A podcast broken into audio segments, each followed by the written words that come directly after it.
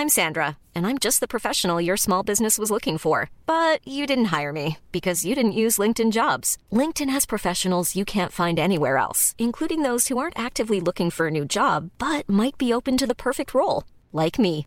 In a given month, over 70% of LinkedIn users don't visit other leading job sites. So if you're not looking on LinkedIn, you'll miss out on great candidates like Sandra. Start hiring professionals like a professional. Post your free job on linkedin.com/people today.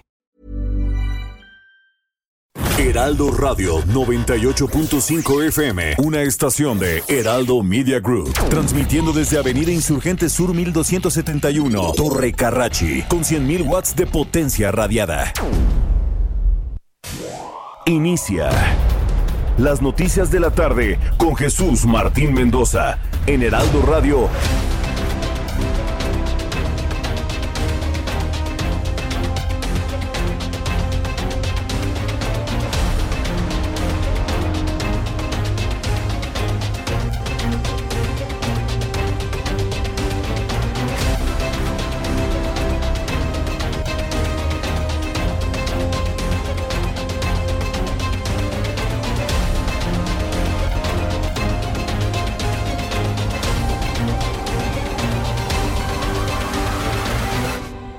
6 de la tarde en punto, hora del centro de la República Mexicana. Bienvenidos, muy buenas tardes. Iniciamos el Heraldo Radio correspondiente a este viernes 19 de noviembre del año 2021. Me da mucho gusto saludar a través de los micrófonos del Heraldo Radio en una enorme red de emisoras en toda la República Mexicana.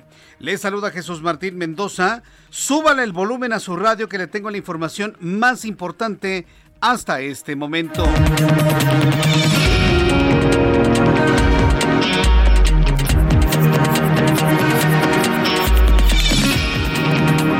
En las noticias importantes del día de hoy, bueno, la situación grave de lo que está ocurriendo en el Instituto Nacional Electoral. Debo informarle que hace unos instantes el Instituto Nacional Electoral pues tuvo que decretar un receso por la falta de orden durante la sesión del Consejo del Instituto Nacional Electoral. Bueno, de las noticias más importantes del día de hoy y luego de la visita del presidente de la República a los Estados Unidos, bueno, pues eh, debo informarles sobre esta situación que se vive al interior del eh, Instituto Nacional Electoral que habría declarado receso en sesión por falta de orden.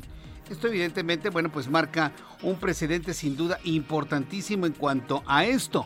Más adelante le voy a tener todos los detalles de ello por primera vez en su historia.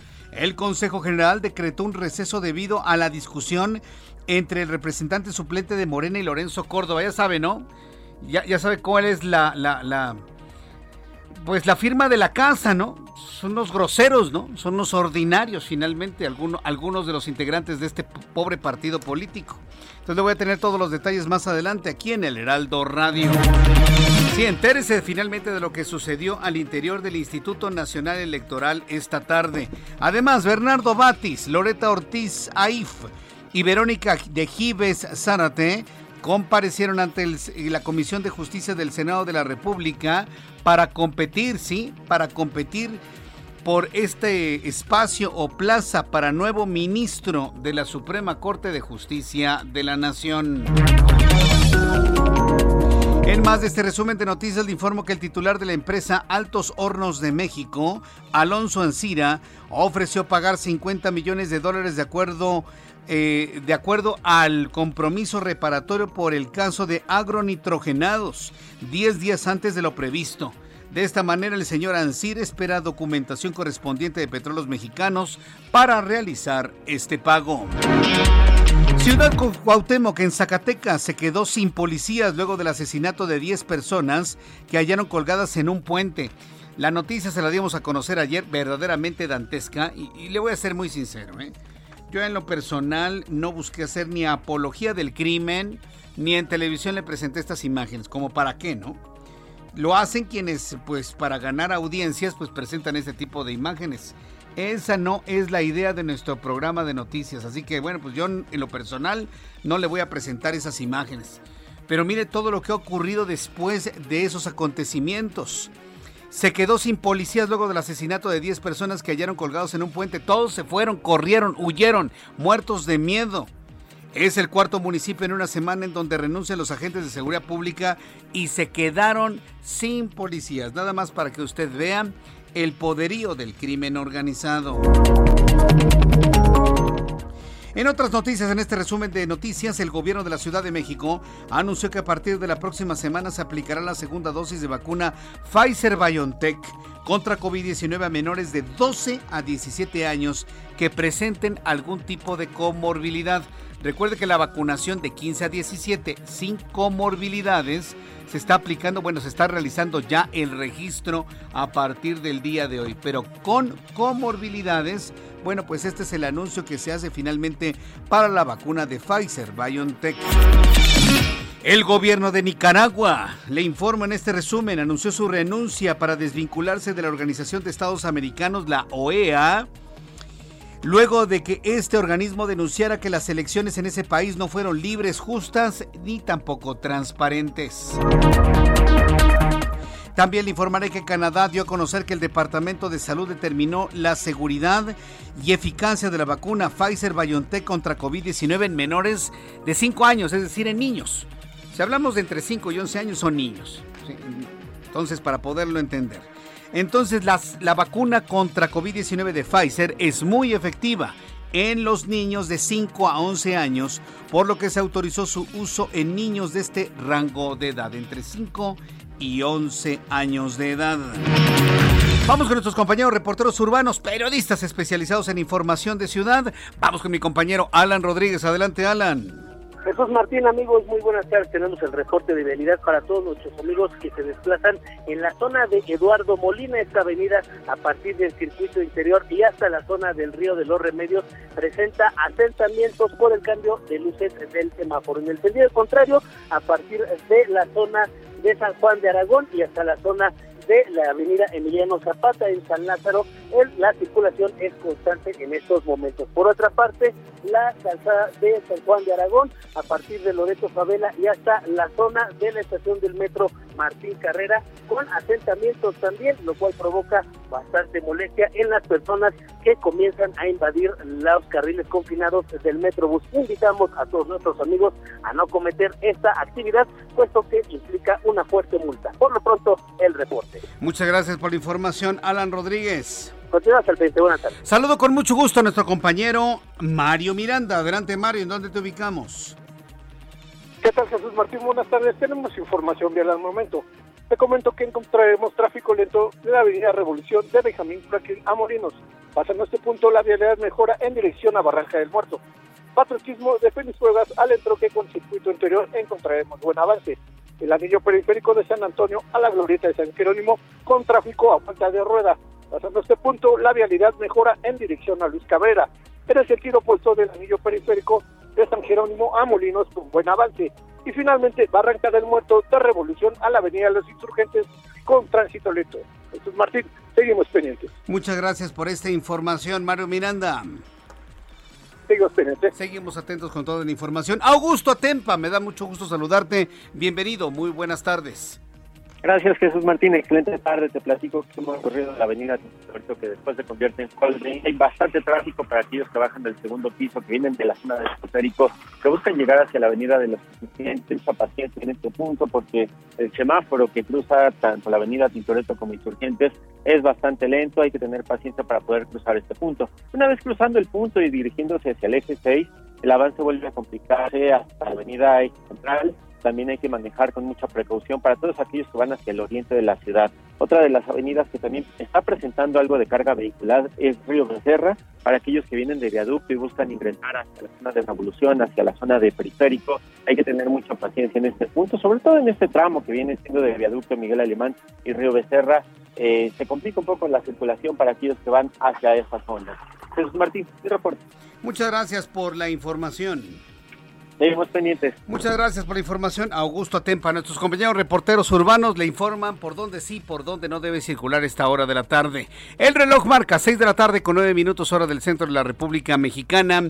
¿Qué sucedía un día como hoy? 19 de noviembre. En México, el mundo y la historia. Abra Marriola. Amigos, bienvenidos. Esto es un día como hoy en la historia. 1493 en el mar Caribe Cristóbal Colón desembarca en una isla que avistó el día anterior, la cual fue bautizado como San Juan Bautista, pero más tarde sería llamada Puerto Rico. 1969 en el Estadio Maracaná de Río de Janeiro, en Brasil, Pelé marca su gol número 1000. Fue el 19 de noviembre cuando empezaba a amanecer un evento interesante en 1984, donde en la localidad de San Juan Ixhuatepec, en el Estado de México, una serie de explosiones en las instalaciones de petróleos mexicanos deja alrededor de 600 muertos y varios miles de heridos, al igual que la evacuación de unas 200.000 personas al norte del Valle de México. 1991, el cantante Luis Miguel lanza al mercado mexicano su octavo álbum de estudio y su primer álbum grabado en boleros, el cual era titulado Romance. Porque yo seguiré siendo el cautivo. Año 2006, Nintendo lanza la consola Wii. Además, hoy es el Día Internacional del Hombre es el Día Mundial para la Prevención del Abuso de los Niños y es el Día Mundial de la Instalación de Saneamiento, lo que sea que eso signifique. Amigos, esto fue un día como hoy en la historia. Muchas gracias. Muchas gracias, Abraham Arreola, por las efemérides del día de hoy. Efectivamente, bueno, alguien me está diciendo que hoy es el Día Internacional del Hombre. O sea, seguimos con ese sexismo. Seguimos con, con, ese enfrentamiento entre sexos. Por el amor de Dios, hombre, seamos más serios. Se lo digo con toda franqueza, este día no existe, pues. Todos los días son días de los hombres y de las mujeres. Punto. Quítese ya eso. Ah, es que el Día Internacional de la Mujer, Día Internacional del Hombre. Quítese eso de la cabeza. Si no empezamos hoy en los medios de comunicación a promover que todos los días del año son días del hombre y la mujer por igualdad, entonces estamos perdidos. Todos esos esfuerzos que se generan por la igualdad de género no sirven de nada si seguimos dividiendo a hombres y mujeres. ¿Quieren que seamos iguales? Bueno, pues todos los días del año son días del hombre y la mujer. Punto. Pues sí, oigan, ya, ya, ¿no? entonces yo, yo no estoy de acuerdo en que sea el Día del Hombre, ni el Día de la Mujer el 8 de marzo todos los días, los 365 días del año, son días del hombre y la mujer en una coexistencia en igualdad. Ya. Con eso, mire, argumenteme lo que quiera. Como, decía algún personaje ahí de estos de dibujos animados, mátame esta, ¿no? A ver, mátamela. Todos los días del año son días del hombre y de las mujeres en condiciones de igualdad. Punto. Se acabó. Ya olvídense del Día del Hombre. Si queremos verdaderamente evolucionar, ir a un estadio más evolucionado como sociedades en la búsqueda de las igualdades, pues no distingamos días para un sexo y otro día para otro sexo y otro día para el tercer sexo y otro día para el G más y el ETTTTTTTTI. Todos los días son para todos, punto. Esa es la forma más evolucionada de pensar las cosas, desde mi punto de vista. Entonces, bueno, pues yo le invito a que lo piense de esta manera. Ah, por cierto, Abraham Arreola nos hizo un recordatorio muy interesante. Hoy se están cumpliendo 37 años. Fíjese de lo que le hablo, 37 ¿eh? años de aquella gigantesca explosión en San Juan Izguatepec. Para los más jóvenes, ustedes no lo saben, pero en el norte de la Ciudad de México hay un municipio que se llama San Juan Ixguatepec. Y hace 37 años, todas las gaseras que estaban ahí, que tenían esferas, salchichas llenas de gas, tronaron, explotaron. En la mañana, fue como a las 7 de la mañana con 39 minutos, de aquel 19 de noviembre de 1984. Yo estaba en el CUM, me acuerdo perfectamente. Llegamos esa mañana y fue el comentario de la noticia con nuestro profesor Gabriel Aldrete, lo que había ocurrido en San Juan Ixguatepec, en el CUM. Lo, recuerdo claramente porque fue un impacto tremendo. Íbamos viendo a Guillermo Ochoa y a Lourdes Guerrero en su noticiero de la mañana en televisión, que estaban enviando imágenes de, la explosión de gas en San Juan Ixhuatepec hace 37 años. Para los más jóvenes que me escuchan, esto es parte de los libros de texto, de la historia, ¿no? Pero para los papás y abuelos que me están escuchando, lo recordamos con gran horror aquel estallido, aquel estallido de las salchichas y de las esferas llenas de gas, que algunos inclusive comentaron que se escuchó a 10 kilómetros de distancia el estallido. Prácticamente el estallido de San Juan y Guatepec se escuchó en toda la Ciudad de México aquella mañana del 19 de noviembre de 1984. Gracias a Abraham Arreola por recordar ese efeméride. Porque no recuerda, y ahora que tenemos muy cerca el tema de lo ocurrido en en la colonia Pensil, el gas es delicadísimo. Y hasta Alex Lora, imagínense, fue un evento tan importante que hasta el mismísimo Alex Lora compuso esto recordando la tragedia de San Juan Guatepec. A trabajar, otros todavía estaban durmiendo y no sintieron nada.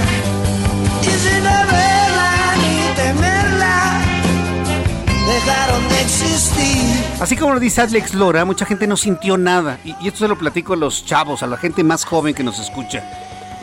Estallan las salchichas de gas, o sea, estallan, explotan. Nada más imagínense esto, ¿no? Llega la onda expansiva con un intensísimo calor que se calcula, fíjense lo que le voy a decir, que la onda expansiva llevaba una temperatura de al menos 1500 grados Celsius en toda esa colonia de San Juan y Guatepec se encontraron personas dormidas, o sea, nada más la, sombra del carbono que quedó de ellos, porque quedaron completamente calcinados, algunos abrazados, algunos se encontraron sentados, perros, caballos, animales, gatos, se encontraron de pie en, en, las estancias de las casas completamente derruidas. Una escena dantesca lo ocurrido. Y mire, se lo describo porque inclusive hasta como cultura popular ya es, ahora que escuchábamos a Alex Lora, y que nos deja precisamente este recuerdo y este aprendizaje de que con el gas no se juega, ¿eh? Con el gas LP no se juega. Y mire, después de la tragedia en San Juan Guatepec, yo recuerdo claramente cómo se informaba que no, ya San Juan Guatepec no va a tener nunca gaseras. No, San Juan Guatepec no va a tener salchichas, ni gaseras, ni acumulación de gas. Hoy sigue siendo el principal lugar, lugar de acumulación de gas LP, de recarga de gas LP, y sigue siendo el día de hoy San Juan Guatepec una bomba de tiempo y nadie hace nada. ¿eh? Hoy estamos recordando 37 años de aquella gigantesca explosión y como dice alguien ahí por ahí, nadie hace absolutamente nada. Las 6 de la tarde con 16 minutos hora del centro de la República Mexicana. Vamos con el pronóstico del tiempo para las próximas horas. Oigan, qué frío hizo el día de hoy. ¿No le pasó a usted? Yo me estaba congelando a las 6 de la mañana cuando nos despertamos ya para las clases de los, de los niños, de Ian y de Eva. Oiga, qué frío estaba haciendo. Yo nomás recuerdo a mi hija como con una cobija entraba a nuestra habitación, salía, iba a su recámara para tomar sus clases en línea, pero con un friazo tremendo. Nos amanecimos con 6 grados. ¿Por qué en la capital nos amanecimos con tan baja temperatura? Bueno, por el tránsito de un frente frío, el frente frío eh, número 9 de la temporada invernal que coincidió con una noche muy espectacular y sobre todo eh, única. Hemos vivido y vivimos la madrugada de anoche uno de los eclipses de luna más largos de toda la historia, de al menos de los últimos 52 años, es lo que nos dicen los meteorólogos. Yo no sé si tuvo que ver finalmente el eclipse de luna o si simplemente estamos ante un fenómeno atmosférico que ocurre siempre en las vísperas de la Navidad o del invierno. Pero qué frío hizo, ¿eh? Frente frío número 9 recorrió el centro de la República Mexicana y también el oriente de la capital de la República, bajando la temperatura a los niveles que ya le he comentado. Nos amanecimos con 6 grados. El pronóstico del tiempo informa que durante esta noche y madrugada se pronostican lluvias puntuales torrenciales en zonas de Veracruz, en Oaxaca, Tabasco, Chiapas, así como evento de norte en el litoral del Golfo de México e Istmo de Tehuantepec. Durante esta noche y madrugada, el Frente Frío número 9, porque todavía está activo este sistema frío, se, extenderá con características de estacionario sobre el Golfo de México. Va a tener una interacción con un canal de baja presión sobre el sureste del país, va a ocasionar lluvias puntuales torrenciales en Veracruz, en Oaxaca, en Tabasco, en Chiapas, lluvias intensas en Puebla y en Campeche, así como lluvias en Yucatán y Quintana Roo. Dichas lluvias van a poder originar un incremento en los niveles de ríos y arroyos, deslaves e inundaciones. Parece que no, pero en algunos puntos de la República Mexicana todavía está lloviendo, por lo que le invito a que tenga usted la debida precaución para que se abrigue o de alguna manera se proteja por la intensa lluvia. La masa de aire frío asociada al sistema frontal va a provocar ambiente muy frío durante la noche con heladas al amanecer en zonas altas del norte, noreste, centro y oriente de la República Mexicana. Además del frente frío, tenemos un canal de baja presión, una masa de aire frío, un evento de norte, en fin, todo lo necesario para tener una República Mexicana metida en sistemas fríos durante el resto de el día y para el amanecer del día de mañana. Pronóstico del tiempo, amigos que nos escuchan en Acapulco, Guerrero. Ya empieza a caer la noche, mínima 21, máxima 30, en este momento 27 grados. Amigos que nos escuchan en Monterrey, Nuevo León, temperatura mínima mañana al amanecer 11 grados, mínima 25, en este momento 16 grados cuando ya cayó la noche en Monterrey. En Mérida, Yucatán también ya es de noche, temperatura mínima 21 grados, máxima 31, en este momento 26 grados la temperatura. En Tijuana es más temprano, son las 4 de la tarde con 19 minutos, mínima 12, máxima 19, 17 grados la máxima, qué frío está haciendo en Tijuana, mientras que en Mérida, Yucatán, rico calor, mínima 21, máxima 31, en este momento 26 grados. En la capital de la República, a esta hora de la tarde, hace, mucho frío, ¿eh? tenemos una temperatura de 15 grados grados en este momento, ¿eh? con una percepción térmica de al menos 12 grados. Abríguese muy bien, está haciendo mucho frío en la capital de la República. La temperatura mínima mañana al amanecer estará en 7 grados y la máxima 18 grados Celsius.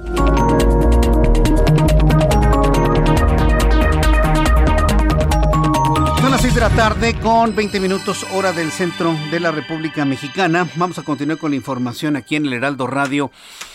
¿Qué es lo que ha ocurrido en las últimas horas? Bueno, decirle que Ciudad Cuauhtémoc, esto en Zacatecas, se quedó sin policías. A ver, tal vez eh, decirle algo así está muy alejado de lo que nos podamos imaginar. Pero independientemente de lo que usted piense de nuestras corporaciones policíacas en la capital de la República, o en Guadalajara, o en Monterrey, o en Mérida, o en Oaxaca, donde usted me está escuchando, nada más imagínense que de repente, de un día para otro, desaparezca toda la policía. Y las patrullas abandonadas, y los cuarteles abandonados, y toda la policía desaparezca. A ver, imagíneselo por un momento. Imagíneselo. Bueno, pues eso ocurrió en Ciudad Cuauhtémoc, Zacatecas. Se quedó sin policías luego de que el jueves asesinaran a 10 personas y las colgaran en un puente. Se lo informamos ayer aquí en este programa de noticias. Es el cuarto municipio en una semana en donde se donde renuncian los agentes de seguridad pública luego de Loreto, Villa García y Villa Hidalgo. Las operaciones estatales y la Guardia Nacional se comprometieron a patrullar el municipio, pero no se dan abasto con tantas, con tantas poblaciones a cubrir sin policías. Se están yendo, están renunciando, los policías están huyendo ante la violencia del crimen organizado. Silvia Alvarado, corresponsal en Zacatecas, nos informa. Adelante, Silvia. Así es, hace poco más de una hora el gobernador David Monreal Ávila tomó protesta a Adolfo Marín Marín como nuevo secretario de Seguridad Pública de Zacatecas. Esto en sustitución de Arturo López Bazán, quien venía asumiendo el cargo desde la anterior administración que encabezó el exgobernador Alejandro Tello Cristerna y ahora el propio Monreal Ávila desde el mes de septiembre. Eh, a puerta cerrada, este evento se llevó a cabo en las instalaciones del Instituto de Formación Profesional de la Secretaría de Seguridad Pública. Hace poco más de una hora, el propio gobernador del estado publicó en su cuenta de Facebook. En la lucha por recuperar la tranquilidad y la paz de nuestro estado, esta tarde tomó protesta al general Adolfo Marín Marín como secretario de Seguridad Pública de Zacatecas. El objetivo primordial es garantizar que prevalezca el Estado de Derecho con acciones concretas para el bienestar de la población zacatecana.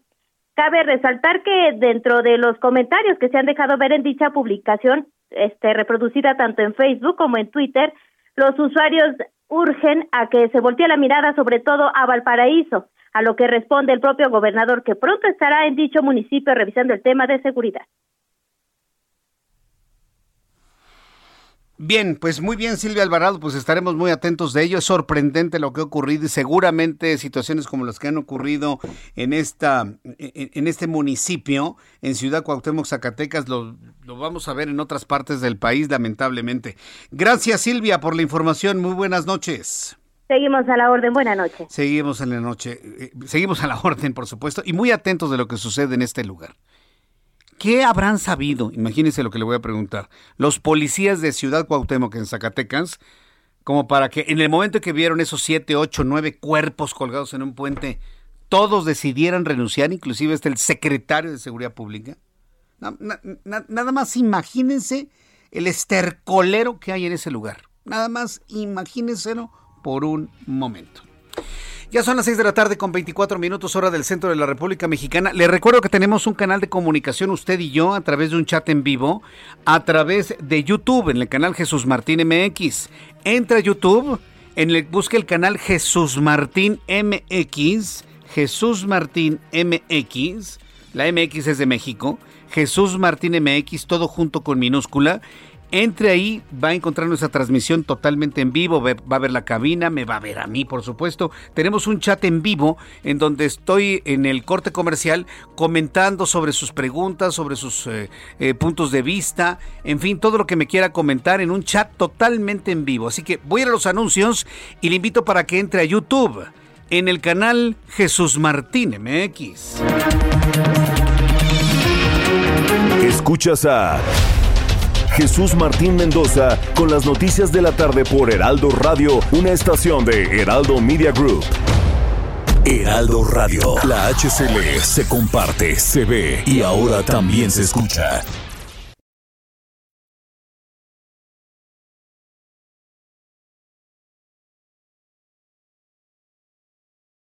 Heraldo Radio, la HCL se comparte, se ve y ahora también se escucha. Escucha las noticias de la tarde con Jesús Martín Mendoza. Regresamos. Hola amigos del Heraldo Radio. ¿Han escuchado hablar de los internecesitados? Bueno, pues se los pregunto porque cada vez es más común su aparición en todo el país. Resulta que son estas personas que se encuentran al borde de la desesperación porque su Internet falla todo el tiempo. ¿Conocen ustedes alguno? Bueno, afortunadamente esto tiene una solución y se llama Total Play. Y si ustedes son de esas personas que quieren dejar de vivir así, pues los invito a aprovechar la promoción que tienen durante este buen mes, donde recibirán el triple de megas y más canales por cuatro meses. Además, adquieran el nuevo Total Play TV, incluido sin costo a partir del paquete de 100 megas, con el que podrán regresar la programación hasta por siete días, jugar en línea sin interrupciones, disfrutar del mejor contenido en 4K y tener las apps más populares integradas a su pantalla. Así es que no esperen más y dejen de ser internecesitados. Cámbiense ya. Llamen al 800-330-1111 o consulten la página totalplay.com.mx.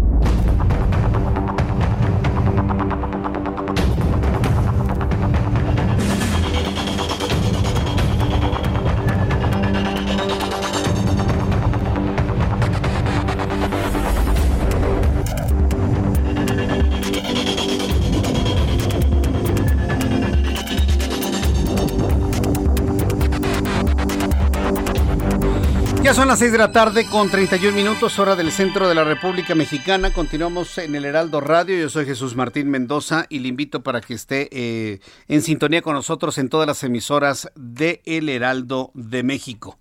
Bueno, quiero informarle que el proceso para elegir a un nuevo ministro de la Suprema Corte de Justicia de la Nación inició hoy. Habrá una vacante como ministro de la Suprema Corte de Justicia de la Nación y el proceso inició el día de hoy con las comparecencias de los candidatos propuestos por el presidente de la República ante la Comisión de Justicia del Senado. Dentro de sus respectivas intervenciones, Bernardo Batis, Verónica de Gives y Loreta Ortiz expusieron sus compromisos en caso de ser elegidos como por los senadores. Yo ya le he comentado que mi gallo es Bernardo Batis. Hoy Xochitl Galvez le cuestionaba directamente cuál va a ser su independencia, si ha sido tan cercano al presidente de la República. Pero mire, a mí no me preocupa un Bernardo Batis, conociendo su pensamiento de izquierda, su pensamiento social y su independencia en decisiones. A mí lo que me preocupa es que llegue la señora Loreta Ortiz, es así, mire. Pero bueno, vamos a entrar en comunicación con Iván Saldaña, reportero del Heraldo Media Group. Adelante, Iván. ¿Qué tal? Buenas noches, Jesús Martín, amigos del auditorio. Sí, eh, ante senadores de la República este viernes comparecen todavía por separado los tres candidatos a ocupar un asiento en la Suprema Corte de Justicia de la Nación, eh, con la participación ahorita y la última de también de esta terna, la de Loreta Ortiz, pues ya se acumulan casi seis horas y media, Jesús Martín, eh, que han enfrentado los candidatos cuestionamientos sobre su independencia y autonomía como juzgadores, como lo que serían, en dado caso de ser elegidos alguno de ellos para la vacante, y también sobre las propuestas que traen para fortalecer el poder judicial y los temas coyunturales como la prisión preventiva oficiosa, consultas populares y aborto, generando Jesús Martín posiciones encontradas entre pues varias de las respuestas que han dado. La jornada en la Comisión de Justicia, que es donde se está llevando a cabo las comparecencias, arrancó, bien lo decías, con Bernardo Batis, quien aclaró que él no pidió ser incluido en la terna de candidatos presentada por el presidente Andrés Manuel López Obrador, pero aceptó participar por la consideración que le tiene al titular del Ejecutivo, ya que de hecho dijo es un honor haber sido invitado e integrar la terna viniendo la propuesta de quien considera el mejor presidente que ha tenido México en los últimos 60 o 70 años. Sin embargo, entre las preguntas que lanzaron, que están lanzando los senadores en este momento, una de las más recurrentes para los tres candidatos ha sido cuestionar su autonomía y cercanía con el presidente López Obrador. Bernardo Batis contestó, por supuesto, actuaré siempre con independencia, con absoluta independencia, como lo he hecho en los cargos que ha llevado durante su trayectoria, entre ellos, pues ser procurador eh, de justicia capitalino en el entonces gobierno del, del eh, cuando era jefe de gobierno el, el hoy presidente Andrés Manuel López Obrador. Y también entre otras respuestas de quienes han comparecido también de Verónica de Guibés, por ejemplo, dice yo no me puedo considerar cercana, cercana, con un tono de, de, risa al presidente, dice, pero he tenido la fortuna de, de tener su, de, que haya visto mi trayectoria y con eso tener su confianza. Igual en este momento Loreta Ortiz lo ha manifestado. Jesús Martín, nada más te comento, entre las posiciones encontradas ha sido, por ejemplo, el tema del aborto. Bernardo Batis, eh, pues señaló que estaba, que no estaba a favor del, del aborto, pero también está en contra de la criminalización de las mujeres en el tema. Pero abiertamente Loreta Ortiz y Verónica de Guibés han mencionado que ellas sí están a favor del aborto, con la misma, en la misma sintonía de Bernardo Batis, de que no se criminalice a las mujeres. Eh, y pues algunas otras posiciones como la consulta a expresidentes en esa han, han coincidido.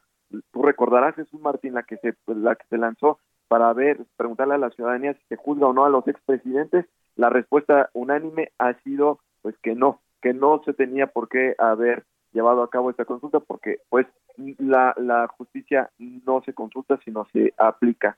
Eh, parte de lo, de lo que se está llevando en este momento, Jesús Martín, el próximo martes, a declarar, una declaración que dio ayer Ricardo Monreal, líder de Morena en el Senado, es que esperan que se sea llevado a cabo en el Pleno a votación la discusión del dictamen que derive de estas comparecencias que se están llevando a cabo en el Senado de la República el día de hoy. Bien, pues muchas gracias por esta información, Iván. Iván Saldaña, estaremos muy atentos de, de todo lo que se comente sobre ello. Muchas gracias, Iván. Buenas noches. Hasta luego, muy buenas noches. Ya son las 6 de la tarde con 37 minutos hora del centro de la República Mexicana.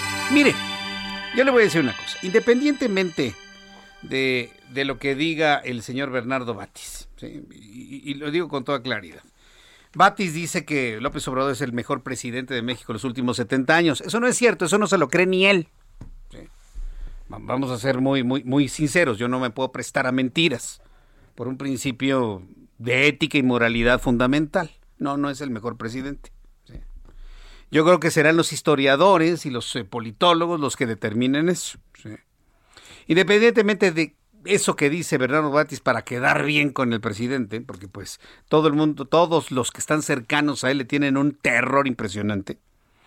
Me parece que es la mejor opción para la Suprema Corte de Justicia de la Nación, por su preparación, por su pensamiento de izquierda, por su pensamiento social y precisamente por eso, por su capacidad de darle por su lado al Ejecutivo. Vaya. finalmente para poder mantener la paz hay que darle por su lado al señor que está en Palacio Nacional. A ver, usted y yo no nos vamos a... e, Entre gitanos no nos leemos la mano, ¿no? Entonces, Bernardo Batis ha demostrado que es un maestro para pues hacer sentir bien al señor que está ahí en el Palacio Nacional, que por cierto en este momento está descansando del intensísimo viaje que hizo a Washington. Tiene agenda pues ni siquiera privada, ¿no? No hay agenda, simplemente está en su casa y está en Tlalpan, tranquilamente, descansando, durmiendo seguramente, a lo mejor si tiene algo de insomnio, pues, escuchándonos. Pero pues decirle que Bernardo Batis yo creo que es la mejor, la mejor opción, ¿eh? Habló de la equidad de género. En el momento que habla de la equidad de género, pues se está desmarcando, ¿no? Para dejar el, el, camino a la señora Loreta, que parece que ya podría ser.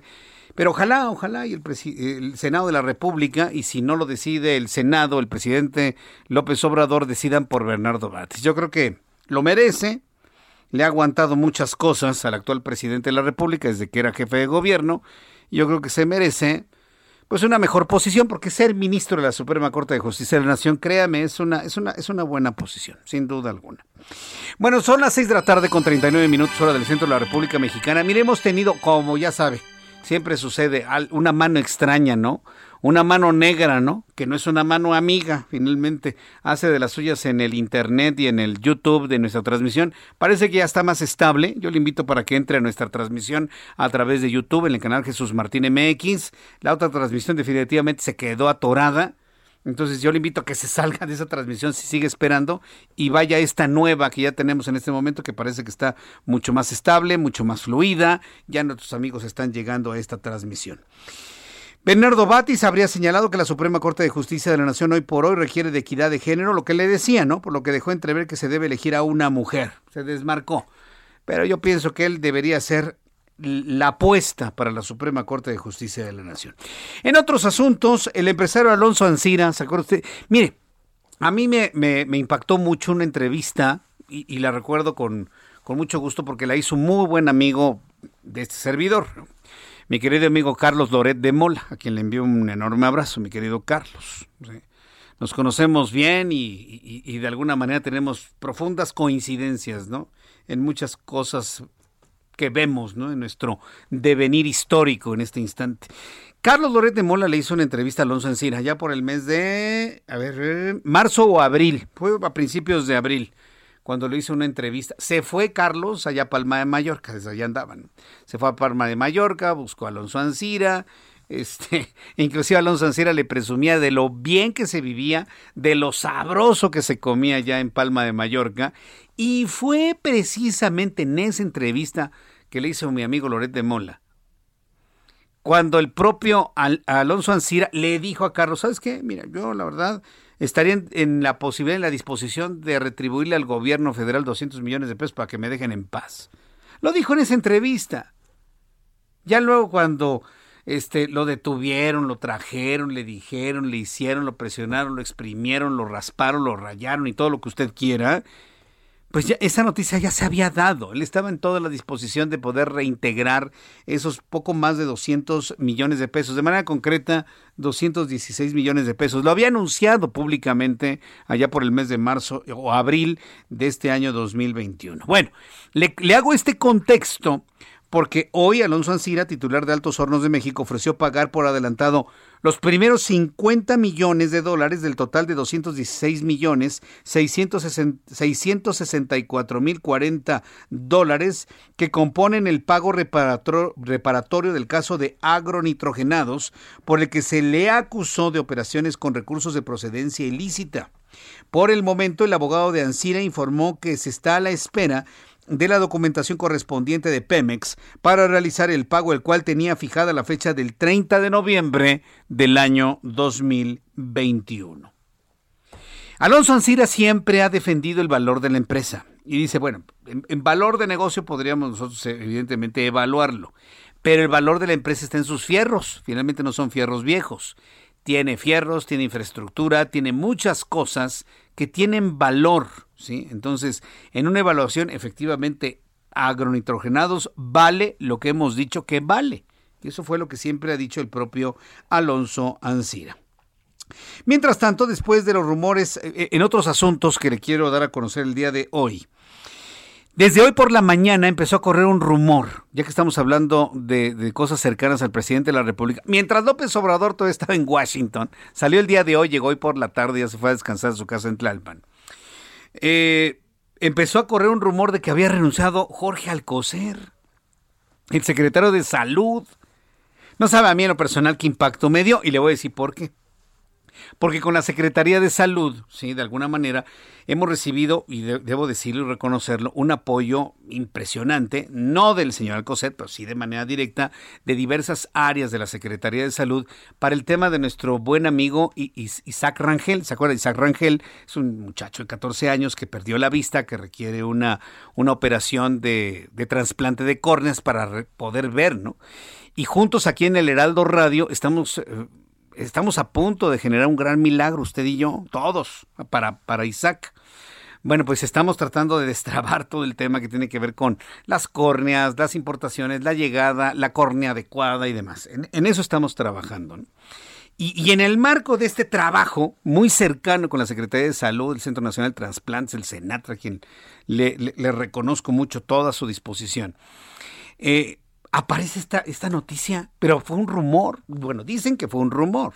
Hay quienes me dicen, no, sí sucedió, pero luego lo convencieron de que no. Mire, como decía el clásico, como decía este, este, el, el ya ni me acuerdo, porque así dice nuestro querido amigo Alfredo González, eh, haya sido como haya sido, o haya sido como haya sido, hoy desmintió Jorge Alcocer que no renuncia a su cargo como secretario de salud. Punto.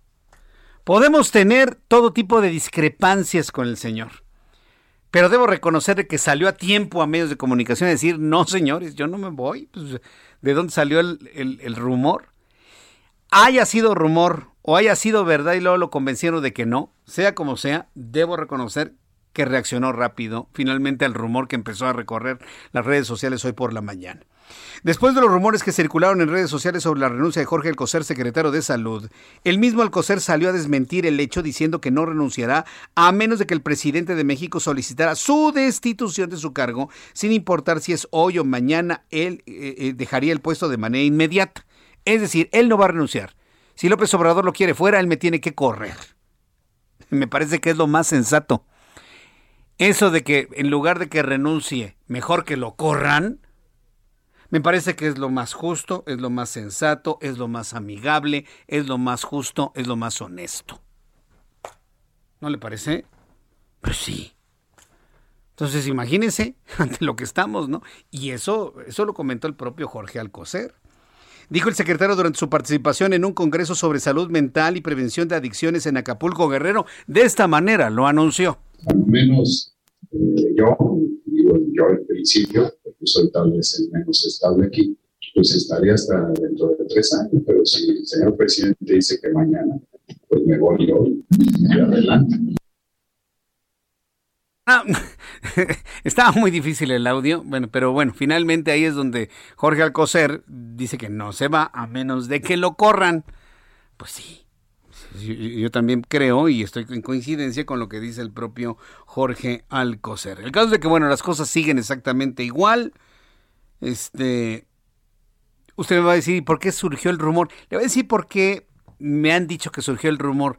Porque se habría sentido mal, ofendido de que el presidente se llevara al subsecretario a Washington en lugar del secretario. Porque finalmente en Washington, tanto con Justin Trudeau como con el presidente de los Estados Unidos, Joe Biden, ¿de qué se habló? Se habló de la pandemia. Se habló de la enfermedad, de los contagios, de los muertos, de las alternativas, de las vacunas. Recuerda que México ha recibido muchas vacunas de apoyo, ha recibido vacunas con precios preferenciales. Todo ese trabajo ha sido de Marcelo Ebrard, de nadie más. Ha sido de Marcelo Ebrard y hay que reconocerle finalmente el trabajo. Entonces se habló de vacunas, se habló de salud. ¿Quién tenía que ir? ¿El secretario o el subsecretario? Pues claro que el secretario, independientemente de que tenga posibilidades o no, capacidad de diálogo o no, tenía que ir el personaje, el secretario, y se llevaron al subsecretario, ¿sí? al señor Hugo López Gatel. Me platican que se habría sentido herido en su corazón Jorge Alcocer, que por lo que habría renunciado. Pero finalmente ha desmentido completamente y dice que se mantiene en el cargo, entonces lo ponemos en el nivel de la anécdota hoy por la mañana. Son las 6 de la tarde con 48 minutos hora del centro de la República Mexicana. Vamos a otras noticias a esta hora de la tarde. Fíjese que me, da un enorme gusto saludar a una persona que usted ya conoce en nuestro programa de noticias. Ella es Saskia Niño de Rivera. Ella es presidenta de Reinserta, que es una organización sin fines de lucro que está en la búsqueda de acabar con los círculos de delincuencia, agresión contra los más vulnerables. He invitado a Saskia Niño de Rivera porque escribió una carta a su agresor por el Día Internacional contra el Abuso Sexual Infantil. Aquí en los diversos espacios del Heraldo de México hemos dado espacio a la reflexión sobre este problema, sobre esta problemática. El abuso sexual en contra de niñas, principalmente, también en contra de niños pero sobre todo el advertir que normalmente y en la generalidad de los casos el abusador está dentro del círculo cercano de la víctima. Y bueno, si hay alguien que sabe sobre ello, es nuestra querida amiga Saskia Niño de Rivera, a quien yo le agradezco estos minutos de comunicación con el auditorio del Heraldo Radio. Estimada Saskia, bienvenida. Qué gusto saludarte nuevamente, Saskia.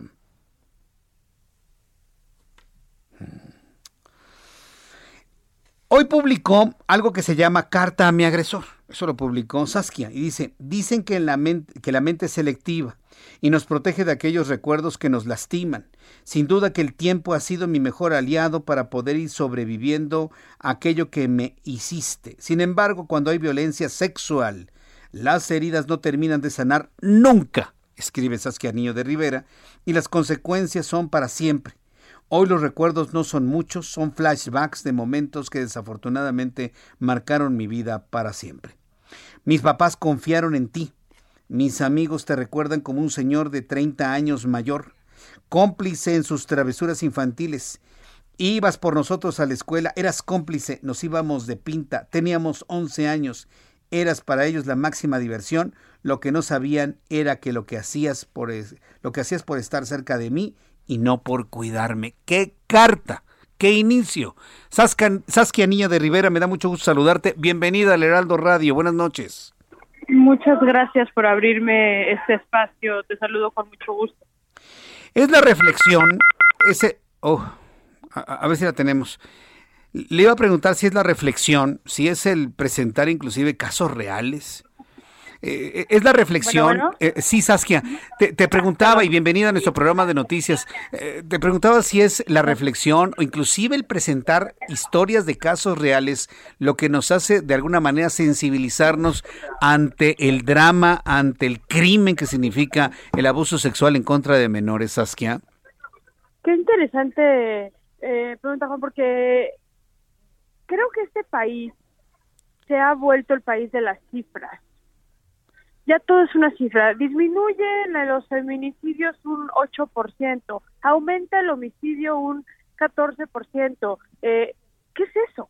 ¿No? O sea, son vidas, son personas, son, son, son personas lastimadas, son personas que han dejado... Eh, en México el 75% de los niños, ¿qué es 75%? ¿De qué número estamos hablando? ¿Quién es quien está detrás de esa historia, de esa historia de terror, de lo que está pasando. Y creo que es importante para volvernos a humanizar en México ante esta ola de violencia, especialmente en materia de violencia sexual infantil, que empecemos a humanizar y a contar las historias. A mí, a lo que me, lo que me ha pasado en cuanto a la violencia sexual eh, infantil es cada que la hablo, cada que la menciono en mis redes sociales, en alguna conferencia, en alguna cena, este, la gente no quiere escuchar eso, la gente prefiere hablar de otra cosa porque es tan doloroso y no nos damos cuenta que ese silencio es lo que genera la impunidad tan grande que tenemos desafortunadamente. Eh, esto que mencionas me hace reflexionar que más de las personas que uno imagina han transitado por un, aunque sea en una única ocasión, por algún momento de, de, abuso sexual o de intento de abuso sexual. Por eso la gente calla, por vergüenza, por dolor, por miedo. ¿Tú cómo lo ves, Saskia? te diría que es intento. Yo estoy impresionada, pero impresionada la cantidad de mensajes que recibí el miércoles que publiqué la columna que me hiciste el favor de leer hace unos, unos segundos. Y todas las historias, todos los mensajes eran, a mí me pasó lo mismo, déjame te cuento mi historia. Y me contaban unas historias, recibí una historia de una mujer que fue violada por su abuelo a los seis años de edad y ella pudo decirle a su abuela lo que estaba pasando y a su mamá y la abuela se volteó y le dijo, esto se tiene que quedar entre nosotros y nunca le puedes decir a nadie, porque si en el pueblo se enteran que ya no eres virgen, nadie se va a querer casar contigo. Y tú eres así, Así, esas son las historias de violencia sexual en nuestro país. Y podemos hablar de que el 75% de la violencia sexual ante niños en este país es de un familiar, o podemos hablar de que Acapulco, Cancún, Tijuana, Guadalajara son de las ciudades más importantes a nivel internacional en materia de prostitución y de pornografía infantil, turismo infantil, de, de prostitución infantil pero tenemos que regresar a las historias. Creo que en este país nos hemos deshumanizado ante la ola de violencia y, ya no ya no nos sentamos a escuchar lo que la otra persona está vivió, ¿no? Y eso es lo que creo que nos va a volver a, unir como sociedad. Ahora, eh, eh, ahora que mencionas esto, sobre todo la cantidad de historias que se han estado generando, sobre todo en estos estados de la República, estamos hablando de un abuso pensado, consensuado, de, alguna manera planeado, te diría, eh, desde el concepto de la mente criminal o estamos hablando de una actitud de hombres que funcionan eh, en, con base en sus usos y costumbres, que no lo quiero yo de alguna manera mencionar como una justificación. Pero estamos hablando de mentes criminales o estamos hablando de mentes que funcionan como sus usos y costumbres se lo dictan permíteme que me respondas esto después de los mensajes, Saskia, por favor. Eh, quédate, por favor, con nosotros unos minutos más para que me digas con base en lo que has investigado, ante qué estamos. Estoy conversando con Saskia Niño de Rivera. Ella es presidenta de Reinserta a propósito de todos estos casos de violencia sexual en contra de los menores de edad. Eh, voy a ir a los anuncios y regreso enseguida con ella para que nos conteste esta pregunta. ¿Qué pasa en la mente de quien abusa y violenta sexualmente a un menor? Le invito para que me escriba a través de mi cuenta de Twitter, arroba Jesús Martín MX.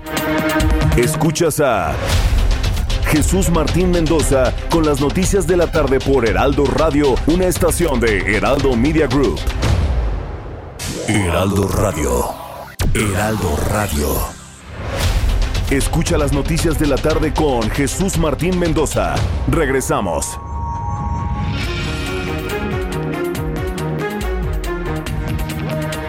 Ya son las 7 en punto, las 19 horas en punto hora del centro de la República Mexicana. Saludo a nuestros amigos a partir de este momento se unen a la transmisión del Heraldo Radio. En unos instantes le voy a tener un resumen con las noticias más importantes de México y el mundo.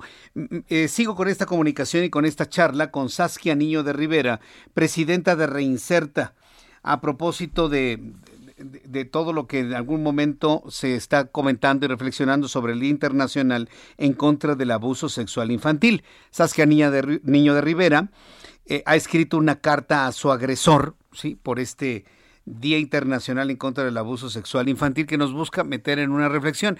Y le preguntaba a Saskia antes de ir a los anuncios, Saskia, ¿qué, es lo desde tu experiencia, de lo que tú has investigado, de tu experiencia personal, qué es lo que motiva a un adulto, hombre o mujer, a violentar a un menor de edad? ¿Una mente criminal? O una idea de qué es lo correcto, usos y costumbres, algo que estaba en lo cotidiano. Desde tu punto de vista, ¿qué es lo que, lo que sucede en esas mentes, Saskia? Mira, yo te podría decir que no hay un solo perfil y no podemos hablar de o generalizar de un agresor sexual infantil es esto.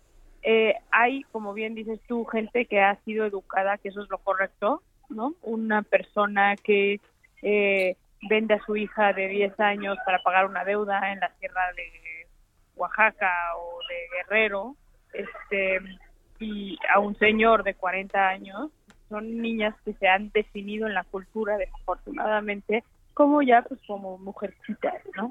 Eh, eh, no podemos hablar quizá de una patología en ese momento, pues podemos hablar de una patología también de, pedofilia, hay gente que tiene esa esa condición, esa, esa, esa diagnóstico, digamos, como tal, eh, que tiene que ver con una enfermedad mental, literalmente.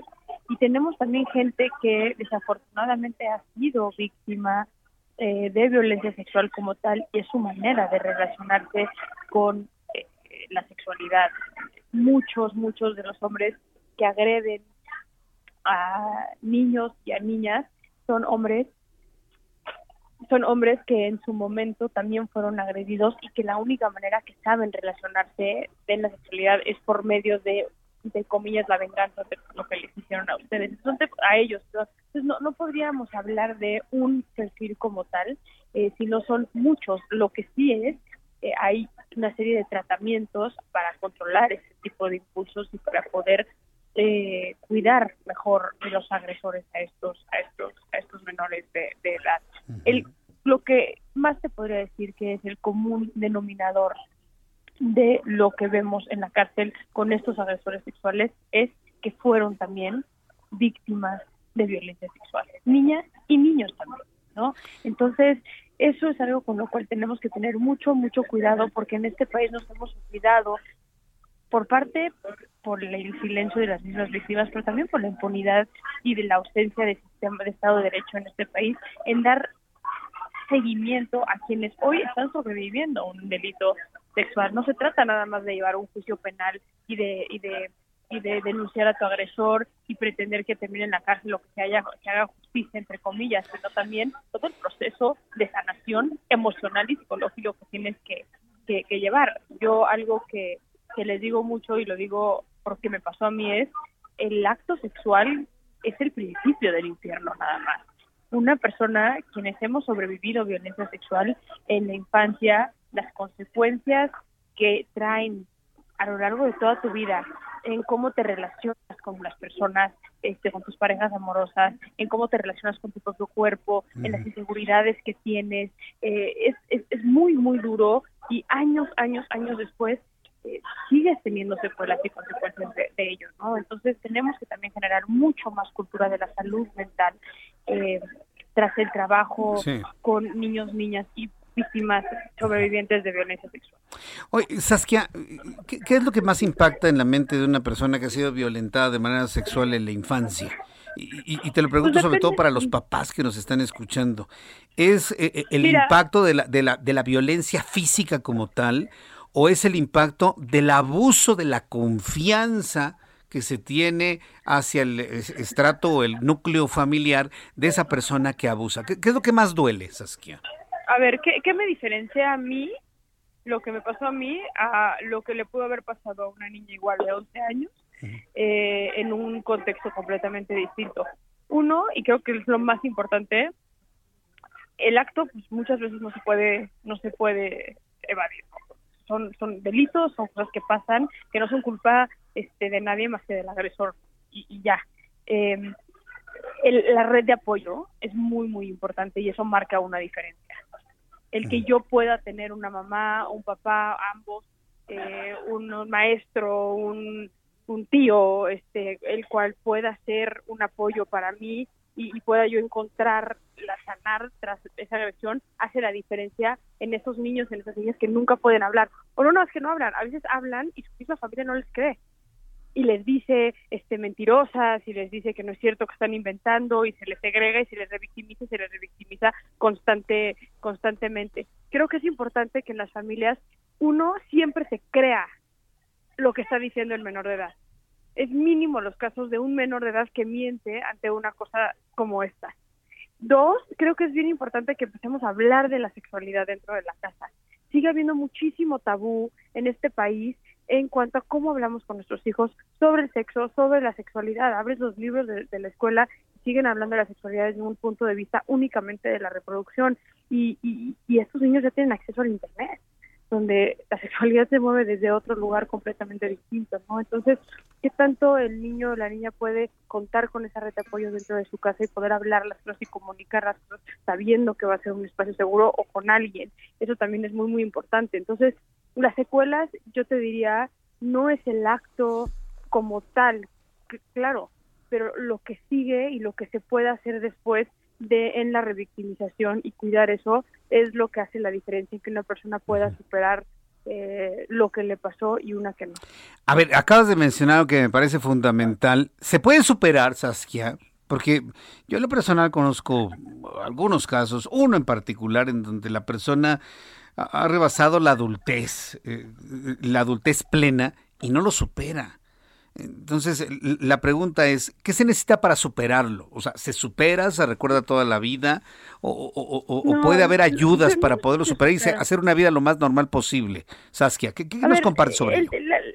la terminología, a ver, el decir superar es muy complicado, ¿no? Porque lo que para mí puede implicar superar, para ti puede significar otra cosa. Yo, por ejemplo, mi historia con Guillermo, como se lo decía a mis papás, ¿no? Ahorita con esta columna, yo ya la acomodé y ya es parte de mi vida. eh, yo, yo no hay, siempre lo pienso y siempre, este, de repente cierro los ojos y tengo momentos que me acuerdo y, y esto, estoy hablando que tengo 34 años en este momento, ¿no? Esto pasó hace ya muchos años. Y, y, sigo teniendo momentos así y, y, de repente a mí por ejemplo me pasa que estoy caminando en la calle y me llega el perfume y me dan ganas de vomitar porque alguien lo trae puesto no este la loción que él usaba eh, tengo la fortuna de haberme podido relacionar con gente maravillosa en mi vida de una familia maravillosa que me que me que me que me apoya. Ahora hay también diferentes tipos de violencia sexuales no hay abuso sexual hay violación este como tal, hay violaciones sistemáticas, este, pues lo mismo a los 11 años que los 4 años, 5 años. Este, depende mucho el caso y también depende mucho las herramientas emocionales que tienen esas personas. Hay gente que tiende a ser un poco más depresiva que otras, hay gente que suele superar más rápido las cosas y los momentos este, críticos que, que, que otras depende mucho de la persona, pero lo que yo sí creo que tiene que haber es un acompañamiento psicológico absolutamente todas las víctimas en este en este país. Tenemos que darle un enfoque, eh, como lo decía, no nada más jurídico. Claro que es importante para también la sanación emocional el que tú puedas este, llevar a tu agresor a la justicia y, y, pasar por un proceso. Eso ayuda en tu propia sanación. Eh, pero también el que tú tengas ese acompañamiento en materia de salud mental, y no es un acompañamiento de ir a hablar con una psicóloga una vez y listo, se acabó, es un acompañamiento en cómo vas a integrar esa parte de tu vida como una parte de ti, porque no se quita, no se quita, nunca. Bien, es, este tipo de, historias, y yo te agradezco el, valor, la, valentía, el coraje para poderlo compartir, porque, porque entiendo que en ese compartir está, pues, eh, encender luces de alerta, ¿no? Para los papás y para los mismos. Fíjate que aquí nos escuchan muchos niños, Saskia, muchos, en este programa de noticias. Y, yo, creo que una palabra tiempo este, sería muy valiosa, ¿no? tal vez una palabra que tú en este momento puedas decir de advertencia, de prevención, con una persona que evite la violencia sexual, con esa advertencia, estaríamos cumpliendo nuestra labor de comunicadores, Saskia. ¿Tú, qué le dirías a los niños y a los papás que te están escuchando en este momento, en estas reflexiones por este Día Internacional en contra del Abuso Sexual Infantil? Mira, yo, yo les diría, y uno es, yo llevo cuatro años escribiendo en el Universal, y todos los años, digo, este año llega diciembre, de noviembre y voy a escribir, y no me atrevo, ¿no? Y es difícil, o sea, lo que pasó el no dormí la noche anterior, a las cinco que salió publicada, este, ¿sabes? Estaba yo despierta, eh, eh, fue, muy duro, pero cuando empecé a recibir todos los mensajes de toda la gente que me contaba su historia también, dije, esta es la razón por la cual escribí esta columna. No es nada más mi historia y la de Guillermo. Es Guillermo, es Pepe, es Juan, es Pedro, es Paco, es Daniel. Eh, son muchos los nombres de muchos agresores y yo tengo una obligación al tener una pluma en uno de los eh, periódicos más influyentes del país en ser la voz de mucha gente que no tiene ese acceso. Entonces, yo lo que lo que lo que les diría es uno a los papás escuchen a sus hijos. Atrévanse a hablar con sus hijos de lo que están viviendo sus hijos de lo que piensan sus hijos. Antes de enojarse antes de recurrir a los gritos a los golpes escuchen porque la comunicación es lo más importante que pueden tener con sus hijos. Aún en ese momento que les duele la panza de que les cuenten algo que quizá no quieren escuchar es más importante que los acompañen en el proceso del desarrollo que eh, un regaño, una dentista, un golpe. Y a los niños les diría, no están solos. Y no es normal. Eh, si están viviendo algo que los hace sentir incómodos, con amenazas, porque siempre los agresores traen amenazas, ¿no? Si dices algo, yo voy a negar y van a decir que estás mintiendo. Si dices algo, se lo voy a hacer a tu hermana o a tu hermano. Si dices algo, yo te voy a, te voy a matar. Porque esos son los tipos de comentarios que vienen. Este, es, siempre puedes buscar ayuda.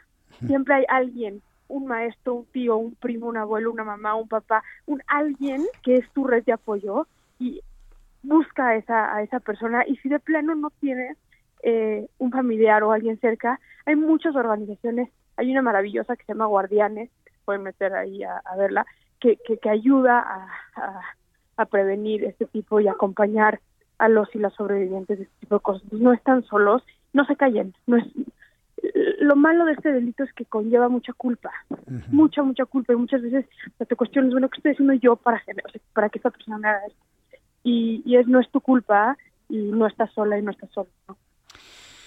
Saskia Niño de Rivera, yo te agradezco mucho el que nos hayas compartido este, esta historia, estas reflexiones a propósito de este momento tan importante en cuanto al Día Internacional en contra del abuso sexual infantil. Yo espero que todos estos comentarios, análisis, eh, puntualizaciones, pues le ayuden tanto a niños que nos escuchan, jóvenes que nos escuchan y padres de familia a poder advertir esas eh, condiciones de riesgo, de peligro real y, poder evitar en la medida de lo posible pues que las historias se rompan, ¿no? Y, que esa persona le cueste el doble o el triple de trabajo salir adelante. Como yo veo que tú lo has hecho finalmente, eh, te agradezco infinitamente compartirnos esta historia, este extraordinaria tu columna. Yo, estoy seguro que está está de premio de periodismo y pues te envío un fuerte abrazo, Saskia. siempre sabes que este es tu casa, Saskia. ¿Eh? Te lo agradezco mucho. Te mando un abrazo a ti y a tu auditorio. Eh, y gracias por abrir tus micrófonos a este, a este, a este tema. Muchas gracias, Saskia. Te abrazo. Gracias, Saskia. Un abrazo de regreso. Hasta pronto, que te vaya muy bien. Es Saskia Niño de Rivera, presidenta de Reinserta, organización sin fines de lucro que busca acabar con los círculos de delincuencia, agresión contra los más vulnerables. Es una joven mujer de 34 años, madre de familia, mamá, esposa, eh, profesional, ¿sí? Y escuchó usted cómo se simbra, se resquebranja al recordar el abuso de alguien a quien le tuvo confianza. Hasta le puso nombre, ¿eh? Guillermo. ¿Conocerá de esta historia? ¿Habrá leído la columna de Saskia Niño de Rivera? Mire, ya no le quise preguntar, porque tampoco eh, eh, se trata de abrir en esa intensidad la herida, de ninguna manera. ¿no? Se trata de compartir aquellas experiencias que provocaron eh, reacciones o acciones, vamos a llamarlo así, para poder pedir ayuda. Y a lo mejor tal vez en este momento, en algún momento, en algún rincón de la República Mexicana, alguien que ha vivido algo similar a lo que nos platicó Saskia, está viviendo esto y que esta historia, estas denuncias le den una idea, una luz para saber qué hacer y poder recobrar la confianza en la vida, poder recobrar la confianza en la gente poder recobrar la confianza en la familia. Porque mire, muchos de los agresores o son amigos o están dentro de la familia, por increíble que parezca. Alguien piensa, ay, me salgo en la calle, me va a aparecer un violador. No, hombre, el violador puede ser el primo, el tío, el hermano, el padre, el vecino, el amigo, el compadre o la comadre, porque también las mujeres violentan. Son las 7 con 15, las 19 horas con 15 minutos, hora del centro de la República Mexicana. ¿Tenemos resumen, Ángel? Vamos directamente con un resumen de las noticias más importantes aquí en el Heraldo Radio. Escucha usted el Heraldo Radio, yo soy Jesús Martín Mendoza, le agradezco que en toda la República Mexicana sintonice este programa de noticias y que haga de este programa de noticias el más escuchado a esta hora de la tarde. ¿Quiere usted comprobarlo? Súbase a cualquier transporte público en la Ciudad de México, en Guadalajara, en Monterrey. Súbase a cualquier taxi y dígame qué programa van escuchando. Ahí está el reto. A mí no me importa que si miden y que si dicen y que si fulano y su No, no, no. Súbase al transporte público, camine por las calles y confirmará que lo que se escucha en todos lados es el Heraldo Radio. Saskia Niño de Rivera, presidente del Reinserta, declaró en entrevista con el Heraldo Radio que México se ha convertido en el país de las cifras. Por ello se debe humanizar estas cifras, que son historias de terror para algunas personas. Señaló que parte de la humanización es evitar el silencio o no escuchar los testimonios de quienes han sufrido abuso sexual, porque eso motiva la impunidad. Esto dijo Saskia Niño de Rivera. Qué interesante eh, pregunta Juan, porque creo que este país se ha vuelto el país de las cifras. Ya todo es una cifra. Disminuye los feminicidios un 8%, aumenta el homicidio un 14%. Eh, ¿Qué es eso? ¿no? O sea, son vidas, son personas, son, son, son personas lastimadas, son personas deshumanizadas ante la ola de violencia y, ya no ya no nos sentamos a escuchar lo que la otra persona está vivió, ¿no? Y eso es lo que creo que nos va a volver a, a unir como sociedad.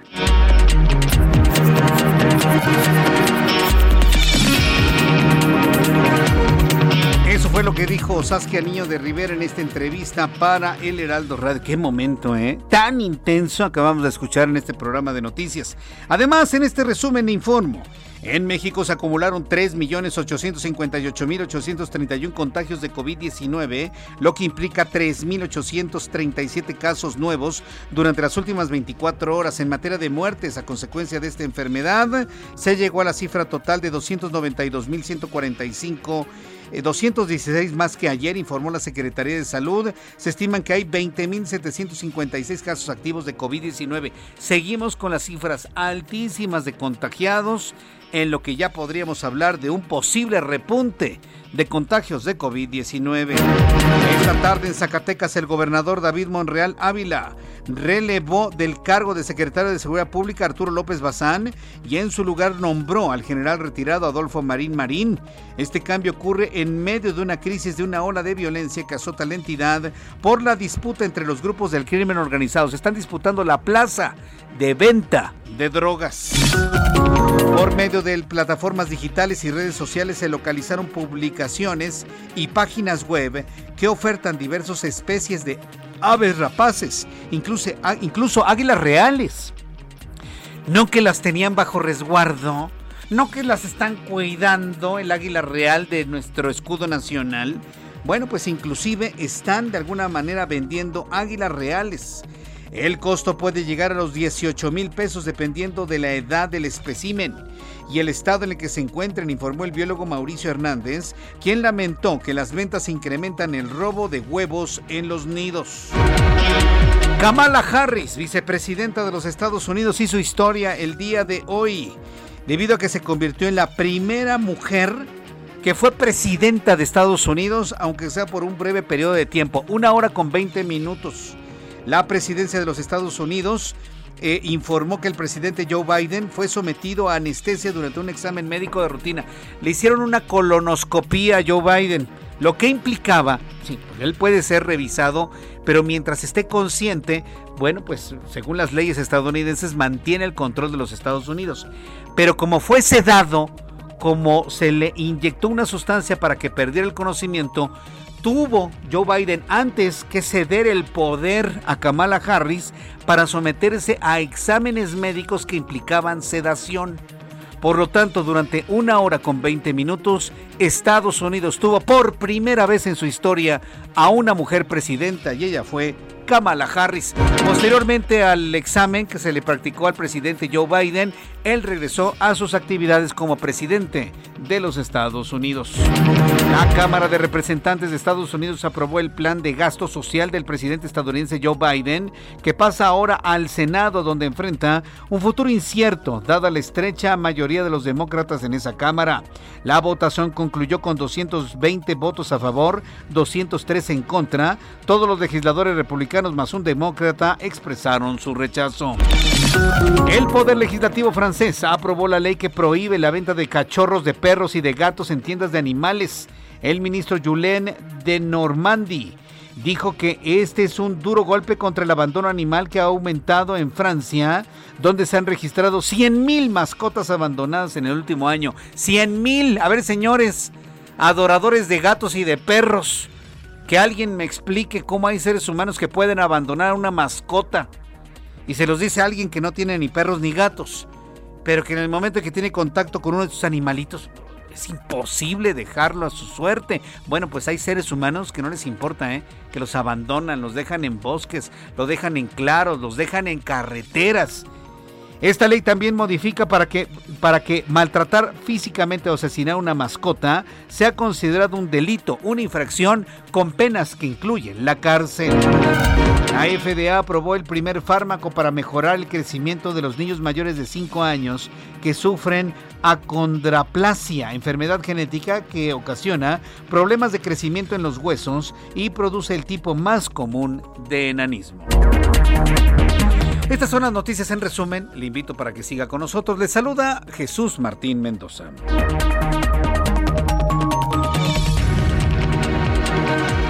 Ya son las 7 con 22, las 19 horas con 22 minutos, hora del centro de la República Mexicana. Escuche usted el Heraldo Radio. Yo le agradezco mucho que se encuentre en nuestras frecuencias de radio en la República Mexicana.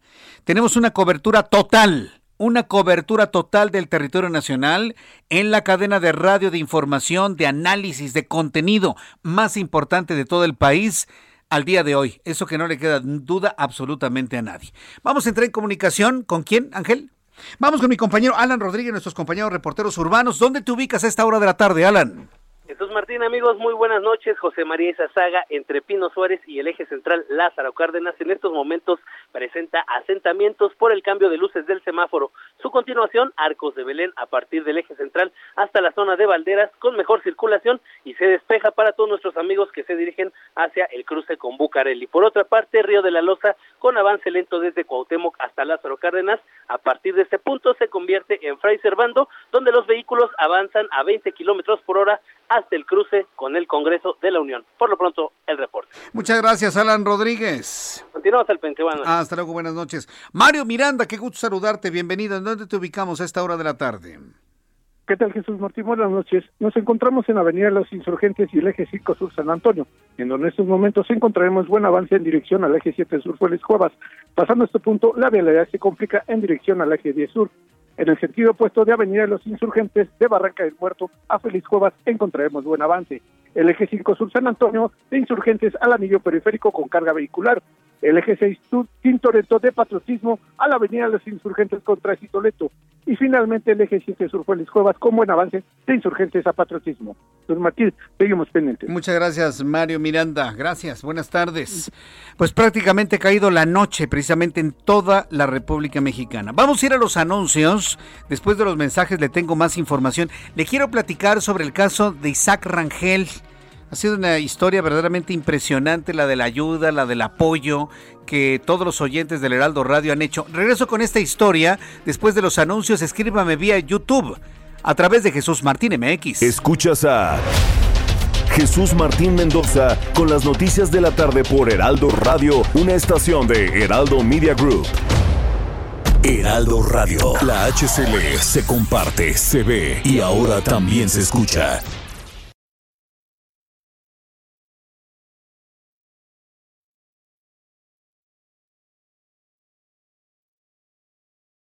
Heraldo Radio 98.5 FM, una estación de Heraldo Media Group, transmitiendo desde Avenida Insurgente Sur 1271, Torre Carrachi, con 100.000 watts de potencia radiada. Escucha las noticias de la tarde con Jesús Martín Mendoza. Regresamos. Ya son las siete y media, las siete y media de la noche. Por increíble que parezca, nos quedan nada más 25 minutos de programa. Se ha pasado rapidísimo esta hora de la tarde. Ahora que estoy escuchando a mi compañero, amigo Manuel Zamacona, quiero invitarlo para que mañana, en punto de las 10 de la mañana, tanto en radio como en televisión, en radio a través de las emisoras del Heraldo Radio en todo el país, en la capital del país 98.5 de FM, en Guadalajara 100.3, en Monterrey 99.7 de FM. Eh, eh, en Tijuana, Baja California en 1700 de AM y a través de la televisión a través del 10.1 de televisión abierta en el Valle de México, Manuel Zamacona va a encabezar la transmisión especial del desfile con motivo del centésimo decimoprimer aniversario, 111, centésimo, de, centésimo decimoprimer aniversario de la Revolución Mexicana. Fíjese que hoy en televisión le presentaba algunas imágenes en el Zócalo Capitalino y, y uno de los, fíjese, fíjese lo que son las cosas, uno de los emblemas que se están preparando para la revolución es la locomotora. Hay que recordar que muchos de los revolucionarios se transportaban en el país a través de las locomotoras. Y la locomotora o el ferrocarril se constituye como uno de los íconos de las imágenes de la Revolución Mexicana de 1910. ¿Alguien recuerda quién trajo los ferrocarriles a México? ¿Alguien recuerda quién construyó la primera línea férrea y trajo la tecnología en ese entonces de ferrocarriles a nuestro país? ¿Cuánto le debemos a mi general don Porfirio Díaz, verdad? Uf, le debemos todo, todo lo que se enorgullece, por ejemplo, la Ciudad de México, que la columna de la independencia, que el Palacio de las Bellas Artes, que la arquitectura del centro de la Ciudad de México, todo se lo, el Paseo de la Reforma con su con su trayecto histórico, porque esa fue la idea de, de Porfirio Díaz. No creo que nada más pusieron a Cristóbal Colón en esa glorieta, nada más porque se les ocurrió sino porque eh, Porfirio Díaz tenía una historia, tenía una mente histórica de que esta avenida, además de ser de la más emblemática, fuera un recorrido histórico cultural de nuestra Ciudad de México. Hoy está devastado, evidentemente, por los robos y por las ideologías políticas que tenemos actualmente para complacer a mayorías ignorantes, porque no es otra cosa. Porque le puedo asegurar que los políticos saben de nuestra historia y saben de esto que le estoy diciendo. Porfirio Díaz es el autor de todo lo que hoy se enorgullece este país. ¿Sí? ¿Y dónde tenemos a Porfirio Díaz? Como el dictador. Como el dictador que estuvo más de 30 años frente al país. Era la forma de gobierno que funcionaba para esos tiempos, para ese entonces. Y dígame, del tiempo de la revolución al día de hoy, vea cómo está el campo mexicano, dígame qué ha cambiado. ¿Somos potencia rural y de agricultura en México? Para nada. El precepto de tierra y libertad y de la tierra es de quien la trabaja de Emiliano Zapata funciona el día de hoy. ¿Qué celebramos mañana? Yo le pregunto esto no para que me lo responda, sino para que usted lo piense y lo reflexione y lo comparte en familia. ¿Realmente hemos avanzado en estos 111 años? ¿O seguimos siendo el mismo país de, de, caudillos? De, de, sí, de caudillos. De dictadores, como fue Porfirio Díaz. Pero Porfirio Díaz fue un dictador que le dejó mucho a México. Mucho, mucho, mucho. Porfirio Díaz introdujo a México al mundo se trajo la cultura europea a México y entregó a México al mundo. Ah, pero fue un dictador. Y, y, el, y, las historias y la historia de México, ¿no? Le dicen a los niños, Porfirio Díaz fue un dictador. ¡Ah! El terror y gritan los niños en el salón. ¿Cómo un dictador? Sí con su bigote blanco. Qué injustos hemos sido con nuestra historia, la verdad. Algún día platicaremos aquí con nuestros amigos historiadores para poder poner en su lugar a, algunos personajes. Mire que ya, de alguna manera, y yo no sé cómo se lo agradezco al Banco de México, que hayan puesto en el billete de 20 pesos a Don, y le pongo el Don, Agustín de Iturbide. ¿eh?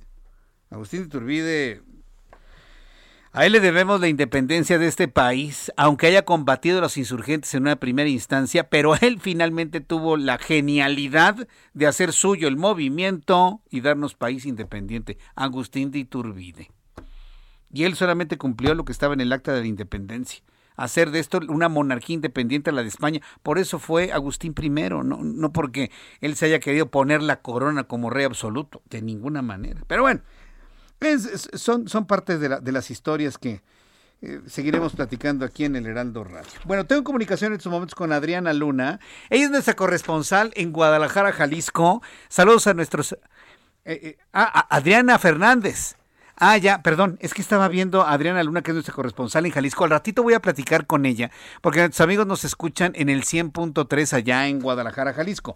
Pero a quien tengo en la línea telefónica es Adriana Fernández, nuestra especialista en cine. Ya viene el fin de semana y vale la pena, pues mire, despojarnos un poquito de política, de economía, de encuentros trilaterales y mejor disfrutamos en familia una película. ¿Qué le parece? Adriana Fernández, gusto en saludarte. Bienvenida, muy buenas noches. ¿Qué tal, Jesús Martín? Buenas noches. Pues sí, hay, una tocaya, pero soy yo. Sí, hay una tocaya, pero eres tú. Oye, ¿dónde andabas? Eh? Porque andaba viendo tus fotografías en Instagram andabas en el desierto de Gobi, ¿o dónde andabas, eh, Adriana? Ah, uy, Jesús Martín, hace, fíjate, cinco años estaba yo en Dubai, hace cinco años. Ay. No, pues debiste haber ido en esta época porque está finalmente la exposición internacional. Sí, ¿verdad? Sí, la exposición universal de Dubai 2020 en el 2021. Oye, qué bonitas fotos, por cierto. Y dije, no, ya mi amiga anda recorriendo otras partes del mundo. Trotamundos, trotamundos. Así me sentía yo como, como Luke Skywalker, sí, Jesús Martín. ¿Cómo sufres, mi Adriana? Oye, danos tus recomendaciones cinematográficas para este fin de semana porque necesitamos relajarnos, Adri. Ay, sí, sí, sí, después de esta semanita, me querido Jesús Martín. Vaya semana. Pues fíjate, hemos platicado mucho, Jesús Martín, por aquí de, de series como la de Karate Kid, ¿verdad? La de, eh, bueno, inspirada más bien en, en el Karate Kid. Sí. Eh, estas series ochenteras y justamente llega una película de Jesús Martín que tiene inspiración en una saga muy querida de los años 80 que es Ghostbusters. Los Ah. cazafantasmas. ¿Y qué serie? ¿Es serie o es película? Es, es una película eh, que se puede ver en cines, de hecho ayer estrenó, se llama Ghostbusters, El Legado. Y esta película nos cuenta la historia de Cali, que es una madre soltera que la desalojan de su casa por no pagar la renta, entonces decide irse hasta Oklahoma, donde vivía su difunto padre, y ahí habitar en una granja que, que le dejó, ¿no? Pero pues obviamente hay como más cosas ocultas en ese, en ese pueblo perdido que se llama Somerville. Y fíjate que esta película, Jesús Martín, yo le tenía como mucho recelo porque la verdad la película anterior, que es interpretada por puras mujeres, entre ellas Melissa McCarthy, que es digamos un elenco femenino de Ghostbusters, de Cazafantasmas, no me gustó nada, la película del 2016. Y en cambio esta versión me gustó mucho porque siento que captura todo el espíritu original de los cazafantasmas. Es interpretada por un elenco joven, o sea, son, son niños que me recordaron un poco estas cintas de los ochentas como de Goonies o incluso un poco como E.T., estos adolescentes inteligentes, ingeniosos, que rescatan a los mayores, ¿no? Un poco ese espíritu ochentero de aventura, con un humor muy blanco además. Me, me encantó esta película, Jesús Martín, hace mucho homenaje a los o al, al reparto original, ¿verdad? A los que salían en, en las primeras películas de los Ghostbusters. Sí. Y me parece que es una muy buena cinta para toda la familia, así que le voy a dar tres estrellas a Ghostbusters El Legado. El legado, muy bien, pues ah, ah, hay, hay que ver. Oye, ¿por qué, por qué habrá salido la película después de las eh, de las fechas de octubre? Porque ya sabes que todo este asunto de fantasmas y cosas extrañas Sí. se estrenan en, en la víspera de Halloween, hablando de las festividades eh, estadounidenses y, y- y del norte del Reino Unido. Eh, ¿Por qué se habrá estrenado posterior a estas fechas? ¿Tú tienes alguna idea? Fíjate que no sé, pero lo interesante es que justamente cuando iba a ser, eh, bueno, en, en la cuando concluyó el Festival de Cine de Morelia Jesús Martín, que fue precisamente en la víspera del Día de Muertos, el primero de, de noviembre, ahí fue donde se proyectó Ghostbusters en, en Morelia, justamente. Entonces ahí sí venía muy al caso, porque pues era, como tú bien dices, ¿no? O sea, muy ligado a la fecha pues de, de Halloween, del Día de Muertos pero ya en, en Estados Unidos y aquí en México ya como estreno oficial pues tenemos esta fecha. Entonces digamos que tuvo como una especie de preestreno en el Festival de Morelia justo en el día o en, en, en el- la víspera del Día de Muertos y ahora tuvo esta, esta este estreno, pero no estoy segura por qué exactamente. Supongo Bueno. porque viene Thanksgiving también. Ah, porque viene el Entonces, Día de Acción de Gracias, sí es cierto. Exactamente, razón. es el entonces, próximo sí. jueves, por cierto. Te, te- te Así confieso algo, a mí la verdad lo que no me gusta, me gusta la película, me gusta la trama, me gustan los fantasmas y el ectoplasma y todo ese rollo. Pero lo que no me gusta es el tema musical de Huey Lewis and the News. La, tienes ahí, ¿verdad, Ángel? A, a ver, súbele tantito. Ah, es- este es Ray Parker Jr., por cierto. Ray, Ray Parker, Parker Jr. Jr., Ray sí, Parker sí. Jr., sí, me, me Sí, confundí. sí. Pero, eh, pero esta, esta no me gusta, eh. Mira, escucha.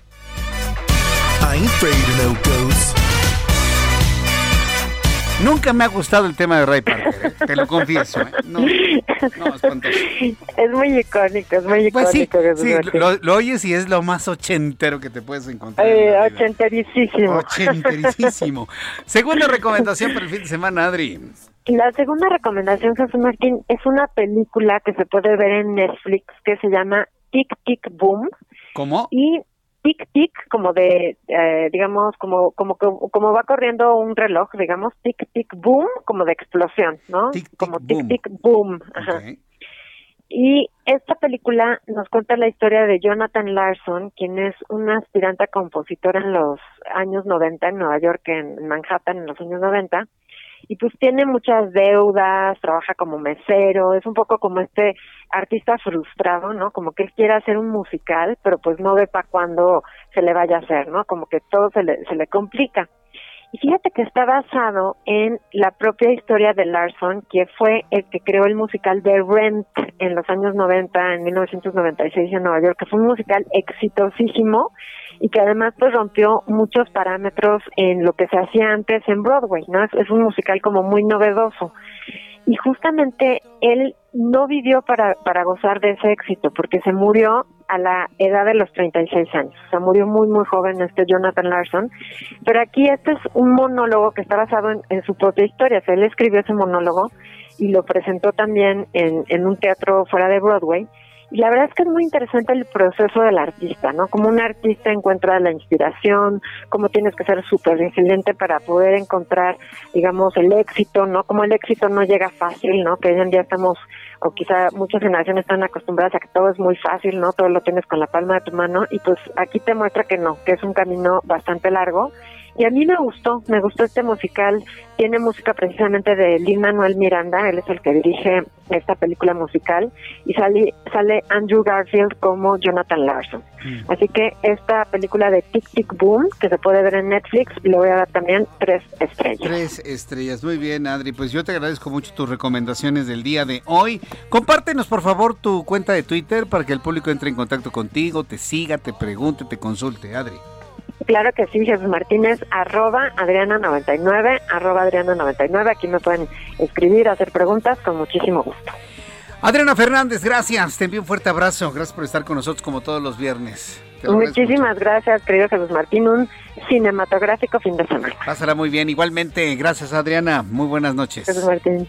Adriana Fernández, ella es crítica de cine y además es coordinadora de la Maestría en Desarrollo y Gestión de la Industria del Entretenimiento de la Universidad Anáhuac.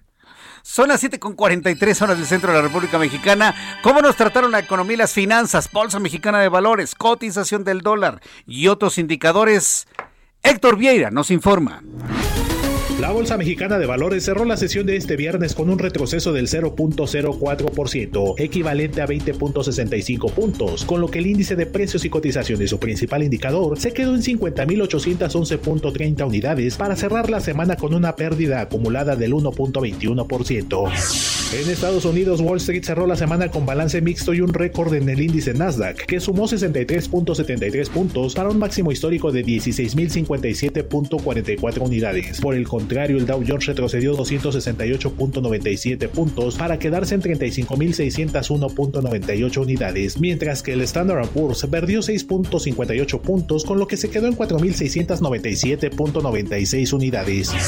En el mercado cambiario, el peso mexicano se depreció 0.6% frente al dólar estadounidense, al cotizarse en 20 pesos con 60 centavos a la compra y 20 pesos con 82 centavos a la venta en ventanilla. El euro, por su parte, se cotizó en 23 pesos con 26 centavos a la compra y 23 pesos con 51 centavos a la venta. El Fondo Monetario Internacional renovó por dos años más la línea de crédito flexible para México por un monto cercano a los 50 mil millones de dólares, al señalar que el país ha mantenido con éxito la estabilidad macroeconómica, fiscal y financiera a pesar del complejo contexto económico que se vive actualmente. La calificadora Moody's redujo del 6.1 al 5.5% la perspectiva de Producto Interno Bruto para México en 2021 y mantuvo en 3% su perspectiva para 2022 debido a la contracción del 0.2% que se registró en el tercer trimestre del año y la debilidad de la inversión, lo que ha limitado el potencial de crecimiento en el mediano plazo. El Servicio de Administración Tributaria dio a conocer que ya trabaja en un mecanismo para incorporar al régimen simplificado de confianza a los contribuyentes que formen parte de una organización sin fines de lucro, quienes podrían pagar al fisco entre el 1 y 2.5% de los ingresos facturados y cobrados. El presidente de la Comisión Nacional del Sistema de Ahorro para el Retiro, Iván Pliego Moreno, reveló que para disminuir el impacto por la baja de las comisiones, se liberarán reservas de capital y se reducirá el gasto regulatorio y comercial, lo que permitirá un ahorro para las AFORES de hasta 9 mil millones de pesos durante 2022. Informó para las noticias de la tarde Héctor Vieira. Muchas gracias Héctor Vieira por la información de la economía y las finanzas aquí en el Heraldo Radio. Son las 7.45 horas del centro de la República Mexicana. Quiero agradecer infinitamente a todo el público que escucha el Heraldo Radio, su disposición para poder ayudar a Isaac, Isaac Rangel es un chico de 14 años cuya historia llegó a nuestro programa de noticias. Es un niño que nació como tú, como tú, como tú, como tú, como tú, como él, como usted. Pero debido a condiciones de carácter genético empezó a desarrollar queratocono. El queratocono es una condición en donde la córnea se hace como una especie de cono, precisamente, un cono. Entonces empieza a perder completamente la visión por un desenfoque total. Es imposible enfocar una imagen en la retina. Pero además, Isaac desarrolló leucoma.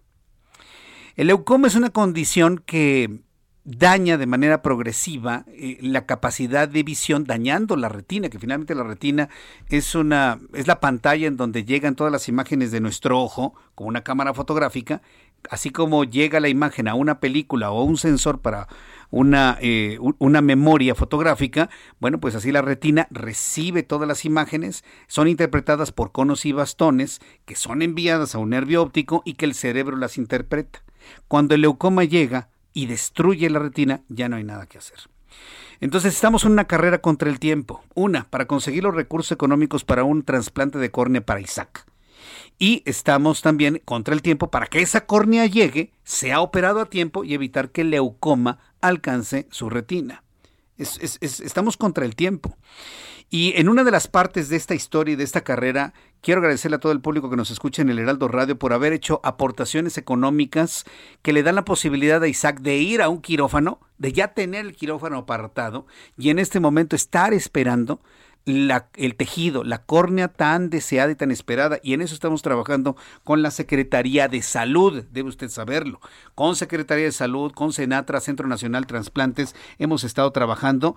Quiero leer rápidamente algunos de los nombres de las personas que han donado. José Antonio Morán, Nelson Mauricio, Blanca Oliva, Sergio Castillo, Mercedes Ortega, Alba María Mirón, Jesús Cástulo, Guillermo Lubiano, Edith Reyes, Amada Georgina, González Robles, Adriana Andrea, Julio Guadarrama, Gustavo Castillo, Miriam Garrido, Alfredo Minuti, Juan Gabriel Leiva, Natividad Gudi, Jesús Edgar Sánchez, Guevara Reyes, Dios está con ustedes.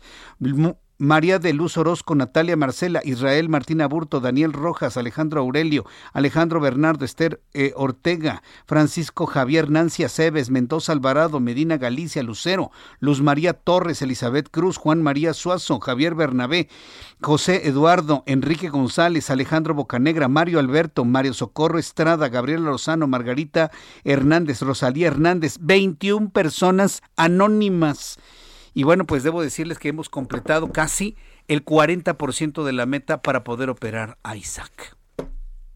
En esta historia, en esta historia en donde la sociedad y el público y la gente y el pueblo puede hacer realidad y, y, estamos trabajando por hacer realidad un milagro, hoy les quiero presentar aquí también otro ejemplo de gran esfuerzo. Está con nosotros don Ajito Ledo Betanzos, quien desde 2018 es directora general de la Asociación Mexicana de Enfermedad de Huntington. Bienvenida don Gracias.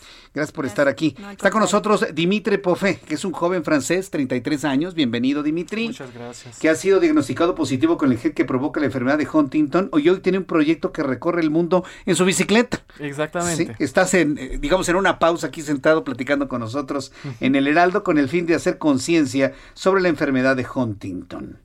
Don Ají, ¿qué es la enfermedad de Huntington? Es un padecimiento neurodegenerativo es progresivo, discapacitante, incurable y hereditario en un 50%. ¿sí? Es decir, que la persona que tiene el gen, cada uno de sus hijos, tiene el 50% de posibilidades de heredarlo. ¿Sí? Eh, tiene síntomas que hacen como que se confunda este, el diagnóstico.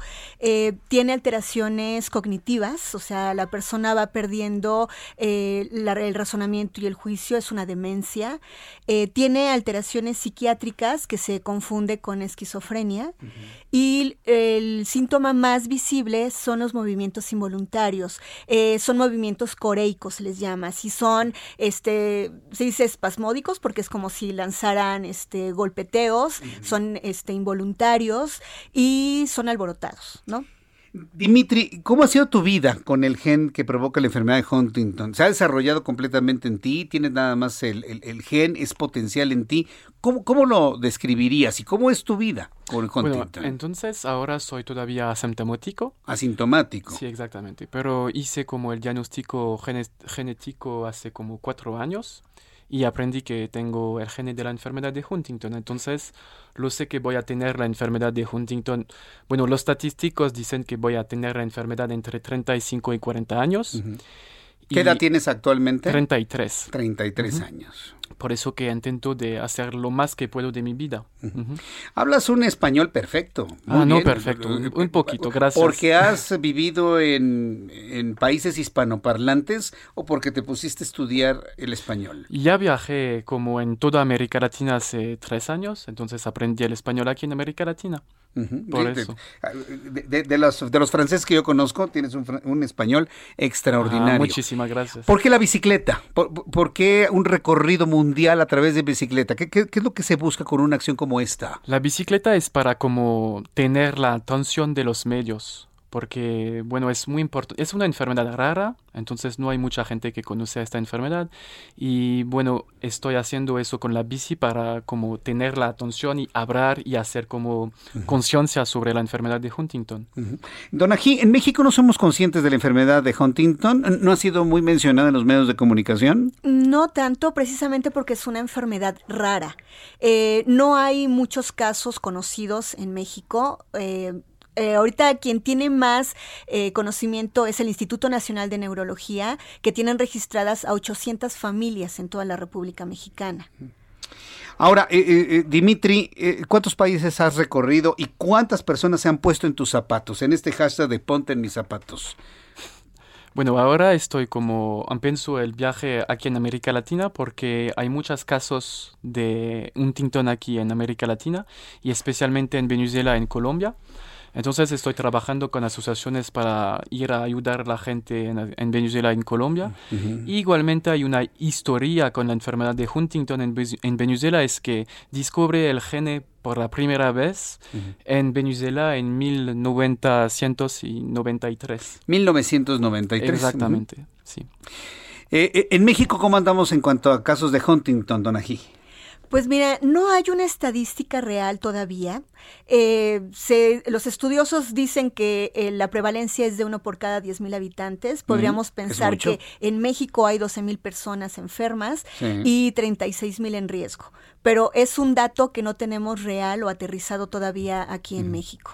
Ahora, con este esfuerzo de Dimitri, este Donají, y, y la información que usted eh, nos trae, como directora general de la Asociación Mexicana de Enfermedad de Huntington, eh, el, objetivo, entiendo, es mediatizar esto, ¿no? Que la gente lo conozca. ¿Cuáles son las redes sociales en donde el público puede conocer más de lo que ustedes están haciendo y esta concientización? Claro, eh, estamos en Facebook, en Twitter y en Instagram como Huntington México. Así nos, nos conocen. Y tenemos nuestra página web que es www.huntingtonmexico.org. Dimitri, ¿hacia dónde vas a recorrer con tu bicicleta a partir de ese momento? Bueno, voy a empezar el viaje a este domingo y voy a cruzar como el sur de México, entonces voy a cruzar Central América y de Panamá voy a tomar un vuelo para ir directamente a América del Sur y la idea es de ir hasta Argentina. Hasta Argentina. ¿Te vas a ir hasta la Tierra del Fuego, hasta Bariloche? Sí, ¿Por allá claro, vas a andar? Claro, Bariloche, Ushuaia. Ushuaia, sí, perfecto. Bueno, Eso pues yo espero y deseo que, que a lo largo de todo tu recorrido vayas haciendo conciencia sobre la enfermedad de Huntington, Exactamente. conocerla más, mejorar la calidad de vida y a través de, de esfuerzos como organizaciones que las que dirige Donaji, pues de alguna manera ayudar a muchas personas más. ¿Alguna página en internet que nos pueda compartir otra vez, Donaji? Sí, claro que sí. Nuestra página web es www.huntingtonmexico.org y nuestras redes sociales en Facebook, Twitter e Instagram es am este Huntington México. Muchas gracias a los dos por estar No, con nosotros aquí en el Heraldo Radio. gracias. Y si quieres seguir como mi proyecto, es Explore for Huntington. Explore for Huntington. Exactamente. Gracias, Dimitri. Muchas gracias. Nos despedimos, gracias. Mañana a las 9, el lunes a las 2 de la tarde. Gracias. Esto fue Las Noticias de la Tarde con Jesús Martín Mendoza. Heraldo Radio. La HCL se comparte, se ve y ahora también se escucha. When you make decisions for your company, you look for the no brainers. And if you have a lot of mailing to do, stamps.com is the ultimate no brainer. It streamlines your processes to make your business more efficient, which makes you less busy. Mail checks, invoices, legal documents, and everything you need to keep your business running with stamps.com. Seamlessly connect with every major marketplace and shopping cart. Schedule package pickups and see your cheapest and fastest shipping options from different carriers with rates up to 89% off USPS and UPS rates. And with the Stamps.com mobile app, you can take care of mailing and shipping wherever you are. Make the same no-brainer decision as over 1 million other businesses with Stamps.com. Sign up with Code PROGRAM for a four-week trial, plus free postage and a free digital scale. No long-term commitments or contracts. That's Stamps.com. Code PROGRAM.